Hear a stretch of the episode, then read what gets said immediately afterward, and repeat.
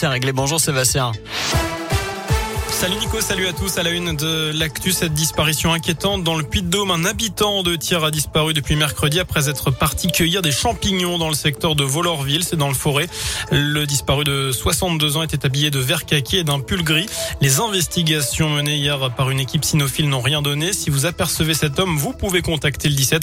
On vous a mis toutes les infos utiles sur radioscoop.com. Dans la région, 19 personnels de santé ont été déboutés par la justice. À Clermont, le tribunal administratif a rejeté la requête de ces personnes suspendues pour avoir refusé la vaccination contre le Covid. D'après la montagne, le tribunal administratif a estimé que ces professionnels savaient très bien à quoi s'attendre en refusant, notamment la suspension de leur salaire. En parlant de Covid, 25 classes sont fermées en Auvergne cette semaine. Selon le rectorat, 5 classes sont fermées dans l'Allier, autant en Haute-Loire et 11 dans le Puy-de-Dôme. 82 élèves ont été testés positifs. Au niveau national, le nombre de classes fermées à cause du Covid encore en baisse en France. Moins de 1700 selon les chiffres du ministère de l'Éducation nationale. Il y a deux semaines, près de 3300 classes étaient fermées. Et puis toujours chez nous, un SDF de 25 ans a été placé en détention provisoire. Il serait à l'origine de neuf cambriolages ou tentatives de cambriolage dans l'agglo clermontoise entre mai et juin dernier. Il dérobait principalement de la nourriture avant d'être interpellé mardi à Clermont. Il aurait visité des cabinets médicaux et le local du parti Les Républicains et des entreprises. Dans le reste de l'actu, vous le savez, les prix du gaz augmentent de 12,6% aujourd'hui. Ils seront ensuite gelés pendant plusieurs mois.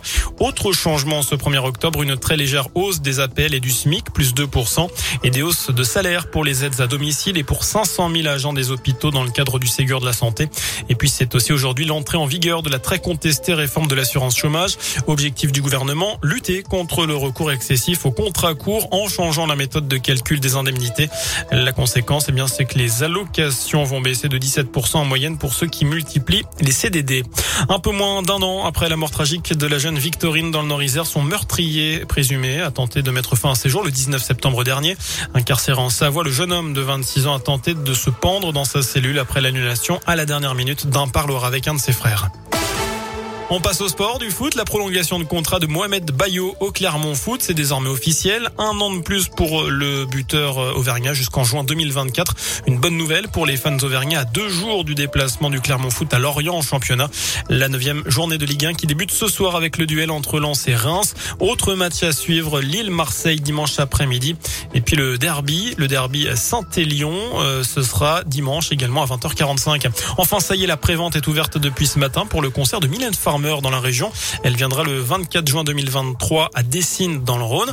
Il y a eu plusieurs heures d'attente ce matin pour acheter des places. Alors si vous n'avez pas réussi à obtenir vos billets aujourd'hui, il vous restera une chance lundi avec l'ouverture officielle de la billetterie. Merci.